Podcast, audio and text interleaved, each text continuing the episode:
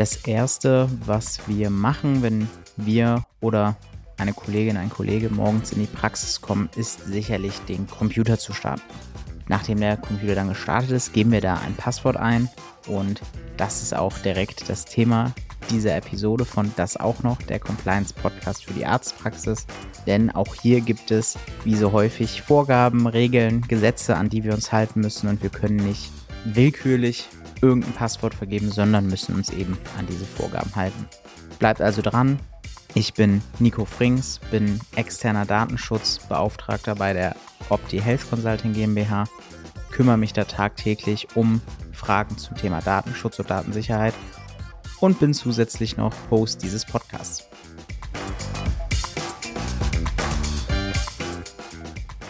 Ja, das Passwort. Was ist da zu beachten? Generell schon mal vorneweg. Viele haben besonders an der Rezeption ein Praxispasswort. Also ein Passwort für die gesamte Praxis, was jeder Mitarbeiter dann dementsprechend auch kennt und jeder tagtäglich eingibt. Das kann ich direkt vorneweg sagen. Das ist leider nicht richtig. Das ist einfach rechtlich gesehen falsch. Und solltet ihr das so haben, beziehungsweise das so beibehalten, dann wird man euch bei einer Datenschutzbegehung oder auch vielleicht bei einer Datenpanne Fahrlässigkeit vorwerfen, da ihr nicht Sorge dafür getragen habt, dass die Daten sicher gelagert sind. Wie sieht denn ein optimales Passwort aus? Fangen wir erstmal damit an. Ein optimales Passwort besteht aus mindestens acht Zeichen, Groß- und Kleinschreibung, Zahlen und Sonderzeichen. Das heißt, ihr seht schon, es hat schon eine gewisse Anforderung. Das kennt ihr sicherlich auch, wenn ihr euch online irgendwo anmeldet. Auch da könnt ihr nicht einfach nur ein vierstelliges Passwort eingeben, sondern müsst meistens mehrere Sachen verwenden und auch eine gewisse Länge an den Tag legen. Warum ist das überhaupt so? Ich weiß, das ist nämlich super nervig, wenn man jedes Mal so was Langes da eingeben muss. Das hat den einfachen Hintergrund, man hat festgestellt, dass kurze Passwörter zu leicht zu knacken sind. Ähm, ich frage in Vorträgen und so immer dann mal in die Runde, was glaubt ihr, wie lange ein zweistelliges Passwort dauert, geknackt zu werden? Dann kommen meistens 30 Sekunden, eine Minute, zwei Minuten, irgendwas. Ein zweistelliges Passwort braucht 0,5 Sekunden. Warum ist das so? Es ist ja nicht so, dass ein Hacker vorm PC sitzt und willkürlich versucht, Passwörter einzugeben. Hacker sind einfach teilweise wirklich hochintelligente Programmierer, die Programme dafür schreiben. Das heißt, es läuft alles automatisch ab. Dieses Programm läuft dann einmal darüber und bei einem zweistelligen Passwort sind die Möglichkeiten, die vorhanden sind, einfach so gering, dass das Programm das in, wenn es ein wirklich gutes Programm ist, 0,5 Sekunden rausgibt. Genau deswegen hat man ähm, von Gesetzesseite her vorgegeben, okay, das Passwort muss lang sein, es muss Groß-, Kleinbuchstaben, Zahlen und Sonderzeichen vorhanden sein, damit eben diese Möglichkeit oder diese Möglichkeiten, die es dadurch gibt, immens hoch werden. Da ist es dann wirklich so, dass dieses, diese Programme da ewig für brauchen, weil einfach bei einem achtstelligen Passwort mit all diesen Vorgaben die Möglichkeiten so groß werden.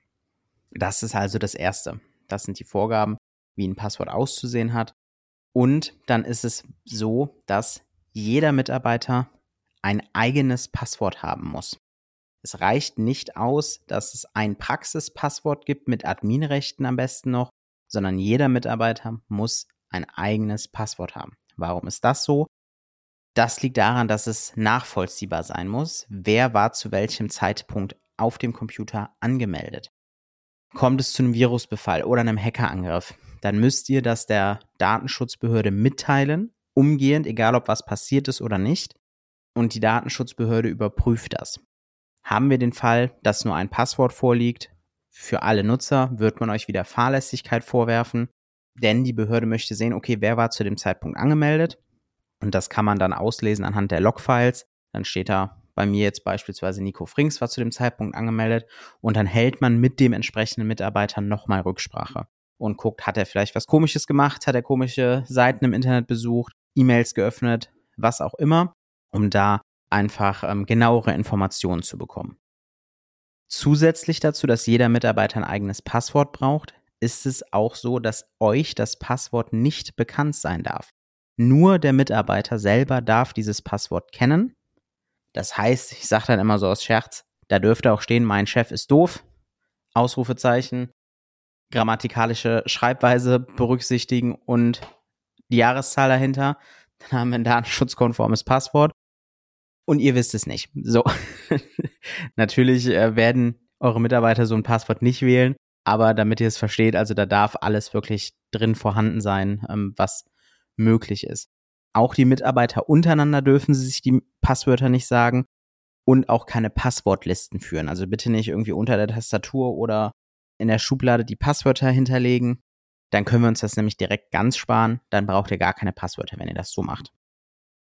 Zu guter Letzt was sich geändert hat, falls ihr das nämlich wisst, was vorher anders war, auch schon zu Zeiten der DSGVO. Ihr müsst die Passwörter nicht mehr regelmäßig wechseln.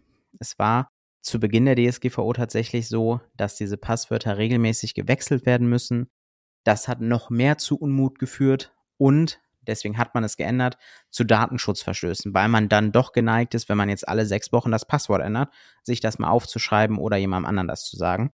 Deswegen hat man gesagt, solange nichts passiert, müssen die Passwörter nicht mehr geändert werden. Das heißt, im besten Fall dürft ihr die bis die Praxis irgendwann abgegeben wird behalten und ihr müsst nie mehr euer Passwort ändern. Sorgt aber bitte dafür, weil ihr merkt, also dass ihr die Passwörter habt, ihr haftet wieder.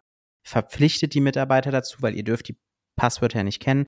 Setzt also ein Schreiben auf, was euch jeder Mitarbeiter unterschreibt, dass er ein datenschutzkonformes Passwort benutzt. Lasst einen ITler die Benutzer anlegen auf Betriebssystemebene und dann könnt ihr ganz normal arbeiten und geht da sicher, dass keine Probleme seitens der Behörde entstehen. Ja, ich hoffe, ihr konntet ein bisschen was mitnehmen. Auch das wieder leider ein etwas doofes Thema, aber wenn die Gesetzeslage so ist, müssen wir uns daran halten.